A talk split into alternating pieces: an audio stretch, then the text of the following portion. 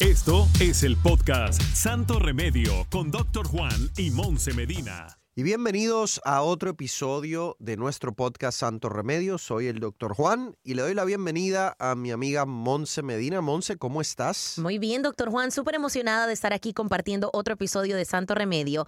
Y te cuento que te tengo reportes. Gracias a este podcast he recibido varios comprobantes de vacunas a través de mis redes sociales. Wow, bueno, para aquellos de ustedes que quizás nos están escuchando por primera vez y no entienden lo que Monse está hablando, eh, en un episodio anterior estábamos hablando de todo esto de las parejas y el amor durante eh, los tiempos de COVID y Monse decía que para aquellos caballeros que estén interesados en ella, van a tener que mostrar evidencia de que se vacunaron. y eso es lo que, lo que está diciendo Monse. Pero si usted no sabía eso, eso me dice a mí que tiene que bajar nuestro podcast de Santo Remedio, baje la aplicación de Euforia para que no se pierda ni un segundo. Pero qué bueno, Monse. respondieron rápido. Respondieron y también respondieron los hombres casados, porque por ahí me llegaron unos comprobantes de vacuna de hombres que tienen en su foto de perfil la foto familiar con la esposa, los hijos y todo.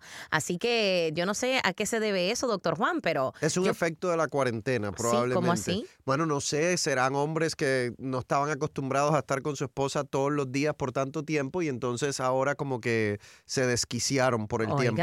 Pero... Tengan cuidado, manténganse en su carril, que la familia es lo más importante. Exactamente. Oigan, y pero qué falta de respeto tanto para la mujer como para mí. Yo antes de meterme con un hombre casado me meto con un ex convicto. O sea.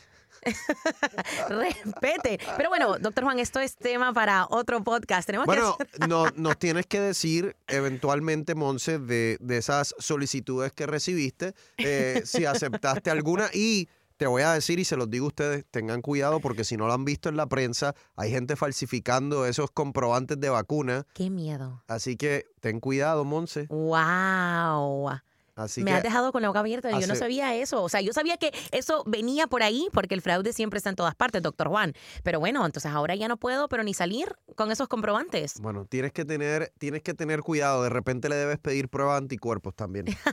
se está complicando esto. esto de, la, de, los dates se está complicando. Esta soltería se extiende. Eh, pero Hoy vamos a hablar de algo eh, importante y es todo lo que tiene que ver con las secuelas del, coronavirus.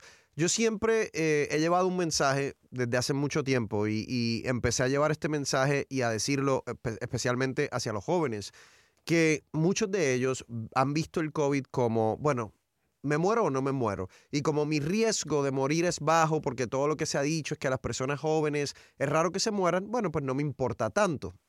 Sin embargo, lo que hemos visto es que hay muchas personas que eh, les da enfermedad leve o inclusive enfermedad moderada, no llegan ni al hospital, pero después les cambia la vida con una serie de complicaciones que pueden e, experimentar. Bueno, estoy entre ese grupo, doctor Juan, pero ya te explico qué es lo que me está ver, pasando. Bueno, explica, eh, vamos directamente con esa consulta que gratuita que vamos a hacer aquí. cuéntame, cuéntame ¿Qué es lo que te está pasando a ti? Pero explícanos para la gente que no sabe cuándo te dio el COVID, cómo te dio. A mí me dio el COVID gracias al desgraciado de mi... Mentiras. mentiras, mentiras. Me salió del alma. mentiras. Me dio el COVID estando en mi relación anterior, em, después de que yo me cuidé muchísimo, pero muchísimo, muchísimo llegó el COVID a mi vida, gracias a Dios me dio sumamente leve, súper leve. O sea, me habían dado gripes más fuertes en mi mm. vida que yo pensaba, bueno, de aquí no paso con esta gripe. Y esto me dio muy leve. Lo que sí me dio fue un cansancio. Y ese cansancio lo sigo sintiendo, doctor Juan, pero a un nivel que yo no me, ni siquiera te lo puedo explicar. O sea, es un cansancio que yo siento desde el momento en que me levanto, que me cuesta levantarme, hasta el final del día que caigo rendida como una bebé y pasé de ser insómnica o insomnic, no sé si me acabo de inventar una palabra, pero de sufrir de insomnia a dormirme como una bebé y a tener un sueño leve a caer como una tumba. Bueno, de todas maneras, yo como, como ahora médico de Monse y como amigo de Monse, lo único que le voy a decir es que aparentemente esos síntomas se desaparecen en el fin de semana. Eh, cuando la vemos, eh, en la playa, malo, haciendo kayak, la vemos en la noche, eh, de rumba. Entonces, esto es un síndrome bien particular, mi gente, porque es de jueves. lunes a viernes, o A de lunes a jueves. o de lunes a viernes como hasta las 4 de la Ay, tarde. qué malo. Entonces, eh, puede ser que esto sea uno de esos casos que haya que reportar una revista científica porque eh, tiene su mérito. Eh, no, mira, hablando en serio, hay muchas eh, personas que han desarrollado luego de COVID muchas de estas secuelas. Una de las, de las eh, que se han reportado, y quizás es algo por lo que estás pasando, es fatiga crónica. Eh, fatiga crónica se refiere a eso, que la persona no necesariamente tiene una buena excusa para sentirse cansado o cansada, pero de todas maneras lo siente y le cuesta trabajo levantarse y le cuesta trabajo hacer las actividades y de repente eh, ejercicio mínimo a moderado le causa mucho cansancio y es uno de los efectos secundarios que hay otros tipos de enfermedades que lo pueden causar, otros tipos de virus, pero eh, con el coronavirus definitivamente se ha descrito. Eh, y, y lo que resulta difícil es que nadie sabe realmente cómo tratarlo, porque esto es algo que está ocurriendo nuevo. De hecho, en, en el hospital eh, Mount Sinai en New York han desarrollado una clínica eh, con especialistas de diferentes eh, especialidades o de especialistas de diferentes áreas, debo decir, para tratar a pacientes que tienen secuela de COVID. Y es una clínica que ya está llena Wow. porque hay miles y miles de personas que están pasando por eso. Yo he recibido, por ejemplo, otro, no sé si tú experimentaste este, Monse, pero muchas mujeres que eh, me dicen que se les ha eh, caído el cabello, que se les ha caído el, el pelo eh, luego de, de COVID. Es uno de esos efectos secundarios eh, también, Bueno. que hay muchas personas que han sufrido de eso. Ahora que lo decís, sí. Ahora que lo decís, sí. Lo que pasa es que yo tengo bastante pelo y quizás no se nota, pero sí, lo, lo he. Ahora que lo decís, it- it's like, oh, yes. Ya, Sí, y se me está y también pueden, miren, y algunos santos remedios que, que pueden utilizar. La gente que, que tiene un poco de, de falta de energía, la vitamina B12 lo pueden tratar, el ginseng lo pueden tratar, el maca lo pueden tratar. Para la gente que se le está cayendo el cabello, por ejemplo, eh, la biotina. Eh, lo pueden tratar y, y son todos santos remedios que nosotros tenemos en eh, misantoremedio.com, ahí lo pueden conseguir. Y hay muchas personas que lo están utilizando eh, por eso, porque están teniendo esas secuelas del COVID. Hay otras personas que me han escrito también que han tenido dolor de espalda por mucho tiempo, eh, que también es otro de esos efectos secundarios que, que- que también he visto y que se han reportado con bastante frecuencia. Tengo eh, dos eh, mujeres eh, en, mi clínica, relativamente, son bastante jóvenes, creo que en los 30 y bajitos en términos de edad, son jóvenes, que antes del coronavirus estaban bien, no tenían ningún problema. Y ahora, eh, una de las cosas que han desarrollado es lo que se llama, le voy a decir el término médico, pero se los voy a explicar, es una disfunción autonómica. ¿Qué es eso? Eh, es una persona que, digamos, está sentada, ¿verdad? Y se va a parar para ir a la cocina y, digamos, hacer los platos o fregar los platos, y que es algo que no conlleva mucho ejercicio, ¿no? Y ese ejercicio mínimo, el ritmo del corazón le sube a 120. Dios. Acuérdense que lo normal, lo normal es de 60 a 100. Uno, el ritmo del corazón le sube a 120 cuando uno está caminando, cuando está haciendo ejercicio. Pero estas personas tienen como una falta de regulación de- del ritmo del corazón y también de la presión sanguínea. Una de esas pacientes de las cuales les estoy hablando, una de las cosas que les estaba pasando era que, eh, digamos, estaba sentada, se paraba a hacer algo, se desmayaba. Así Porque- de extremo. Sí, porque la presión sanguínea le bajaba dem- demasiado, demasiado rápido. Todos nosotros tenemos unos mecanismos en nuestro cuerpo que cuando eso sucede, las arterias del cuerpo se contraen para, para que la presión no caiga rápido eh, y que no le pase nada a la persona. Sin embargo, parte de esa disfunción autonómica que yo le estoy hablando es que esos reflejos como que se pierden. Entonces, la persona se para, la presión le baja rápido, los mecanismos de respuesta no están ahí, no se contraen las arterias, no sube la presión y la persona se desmaya. No es algo maligno. ¿ok? No es algo maligno, pero, pero imagínate, es Pero algo no, da miedo, molestoso, da miedo eh, y difícil de controlar. Entonces, hasta, hasta este punto nosotros no sabemos realmente cómo lidiar con esos efectos secundarios porque son nuevos. Nuevos, Nunca habíamos tratado a pacientes con COVID así. Tenemos más ejemplos, doctor Juan, de los cuales quisiera que habláramos y explicaras al regresar aquí en Santo Remedio.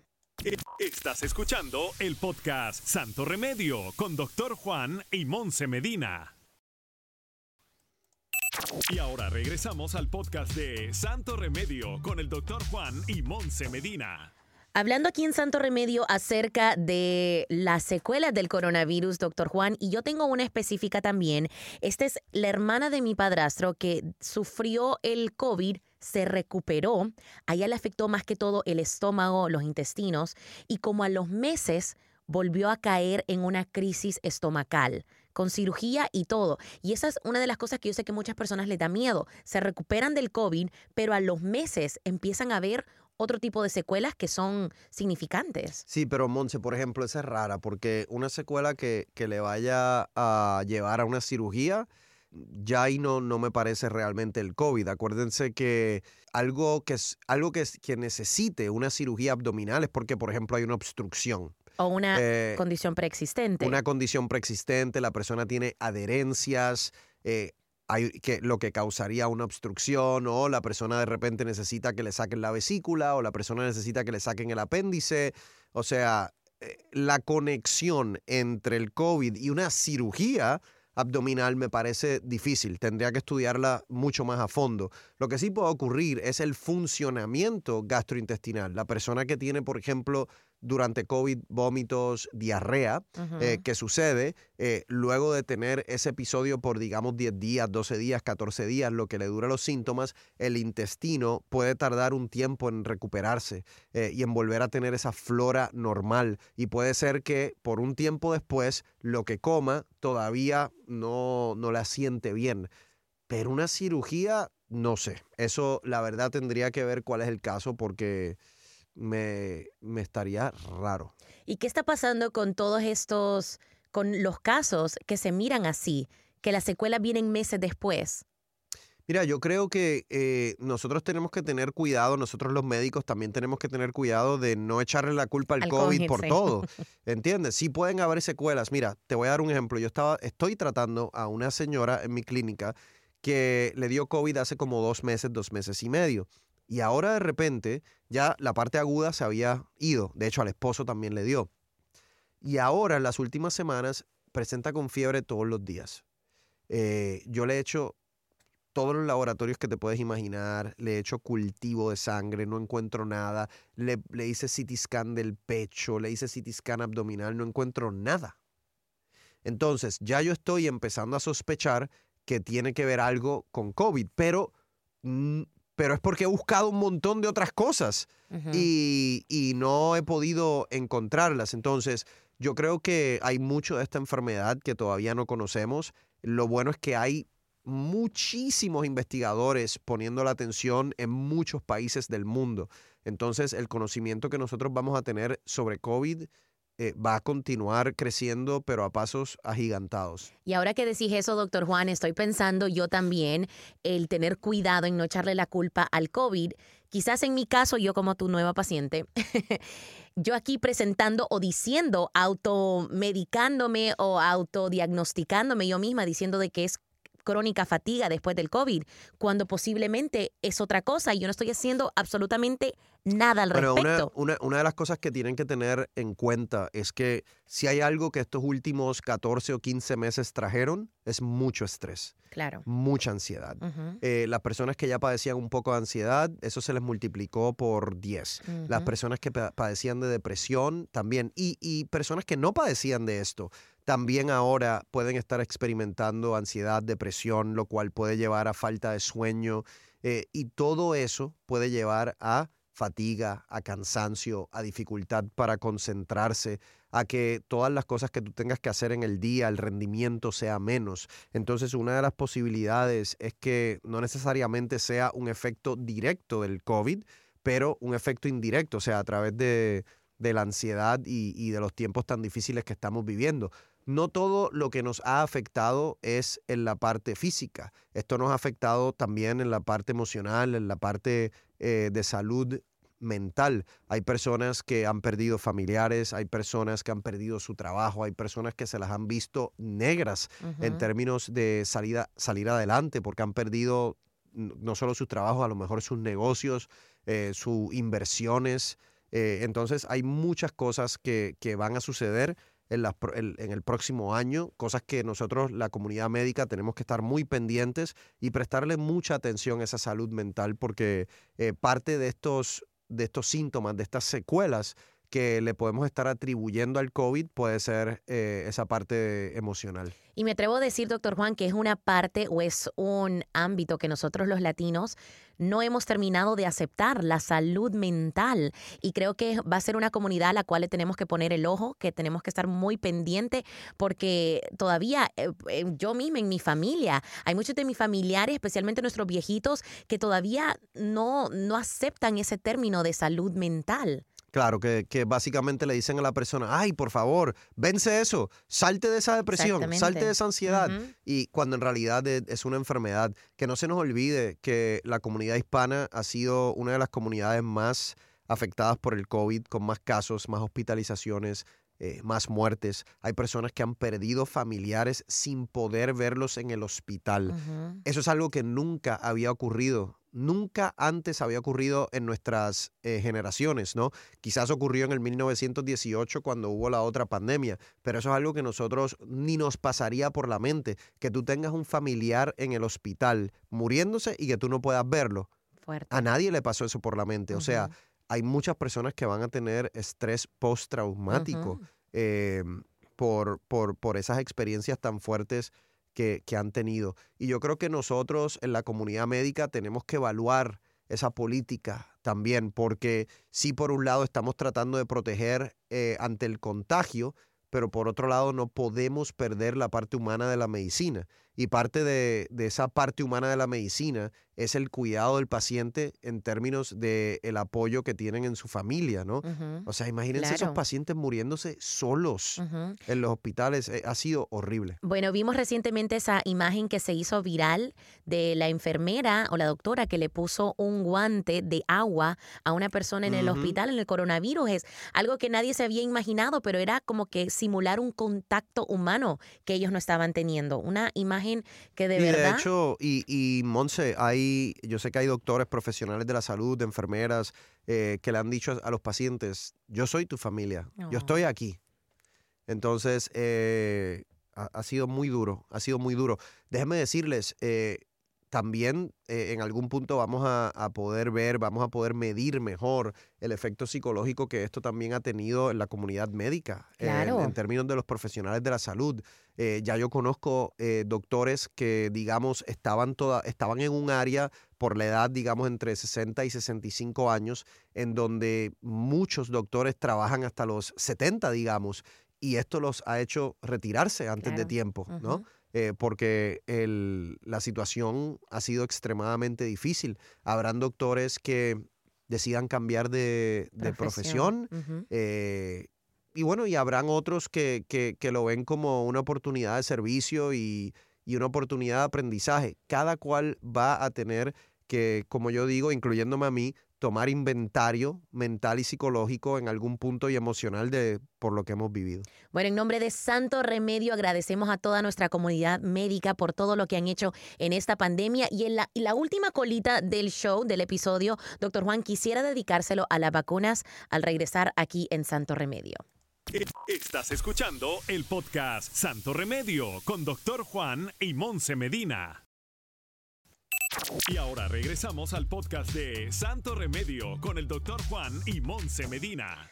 Doctor Juan, estamos acá en Santo Remedio, hablamos de las secuelas del coronavirus, pero también tenemos preguntas acerca de la vacuna. Vamos a escuchar a esta señora que nos llama a través del 786-322-8548. Mi pregunta es que me puse la vacuna del COVID, después nos enfermamos del COVID, tenía la cita para el 2 de marzo, se pasó. Ahora, ¿en qué tiempo puedo ponerme la segunda dosis? Esa es mi pregunta para el doctor Juan. Muy buena pregunta, muy buena pregunta de Alejandra Quintero. Eh, esto ha ocurrido, eh, como esperábamos, la- las personas se ponen la primera dosis, luego de la primera dosis no tienen inmunidad total, entonces todavía pueden estar expuestos o expuestas al virus y se pueden contagiar. Yo he tenido por lo menos dos pacientes eh, y uno de ellos acabó en el hospital. Eh, hemos visto casos de personas que ah, mueren después de ponerse la primera vacuna, ¿no? Tenemos una persona que trabajó con nosotros por mucho tiempo, eh, Alberto Ciurana, que en televisión, eh, que, que lamentablemente falleció luego de ponerse la primera vacuna. No por la vacuna, sino porque se infectó eh, eh, antes de desarrollar la inmunidad completa. ¿Cuándo se pueden poner la otra vacuna? Acuérdense que en el momento en que te da la enfermedad, también estás desarrollando anticuerpos porque te da la enfermedad. Entonces la recomendación es que esperes por lo menos 90 días hasta que te puedas poner esa segunda vacuna. Otra pregunta, doctor Juan, que sé que le puede pasar a cualquier persona. Uno se pone la primera vacuna, eh, pasan las tres semanas, estás a punto de irte a poner la segunda dosis, pero pasa algo en tu vida fuera de tu control, una emergencia familiar en otro país eh, y se pierde esa cita. ¿Cuánto es el tiempo máximo que esa persona puede pasar entre primera dosis y segunda dosis sin tener que volver a empezar el proceso? No lo sabemos, no lo sabemos. El, el proceso no lo va a volver a empezar. Eh, o sea, si pierdes la segunda dosis, no es como que te van a poner la primera y después Ah, la y después segunda, ve- no. ujú. Pero eh, no sabemos exactamente cuándo, cuánto tiempo pueden esperar eh, para ponerse la segunda dosis. Lo ideal sería que si perdiste esa cita de la segunda dosis, hagas la cita más, lo más rápido posible. O sea, si yo estoy, yo me imagino que una semana después, hasta dos semanas después, probablemente no, no hay complicación significativa. El sistema inmunológico va a reaccionar. Pero no sabemos. Y la última pregunta antes de despedirnos, doctor Juan, ¿qué se sabe acerca de esa tercera dosis de la cual se está hablando para Pfizer y Moderna? Mira, todavía la data no se ha publicado, Monse. Sí, el CEO de Pfizer hace poco hizo declaraciones de que él entendía que vamos a necesitar lo que se llama un booster shot, que es una tercera dosis, eh, luego de, de 6 a 12 meses. A mí me pareció un comentario un poquito prematuro porque eh, todavía la data que se ha publicado demuestra que por lo menos hasta seis meses todavía la mayoría de las personas siguen teniendo buena inmunidad. Entonces, puede ser que él tenga data que nosotros no hemos visto eh, y sí, puede ser posible que necesitemos alguna otra dosis si baja eh, la inmunidad, pero yo me reservo el comentario hasta que no se publique la data en, alguno, en alguna de las revistas científicas y yo seré el primero en eh, leerlo y hablarles a ustedes de ese tema. Bueno, llegamos al final de este episodio de Santo Remedio. Muchísimas gracias, eh, Monse. Y ustedes, por favor, si hay alguno de ustedes que todavía no se ha puesto la vacuna, por favor, piénseselo bien. Protéjase a usted, proteja a su familia y, importante, proteja a nuestra comunidad. Muchísimas gracias y hasta el próximo episodio de Santo Remedio. Gracias por escuchar el podcast de Santo Remedio. No olvides suscribirte en cualquier plataforma donde nos escuches para que recibas notificaciones de nuevos episodios y comparte el enlace de este podcast.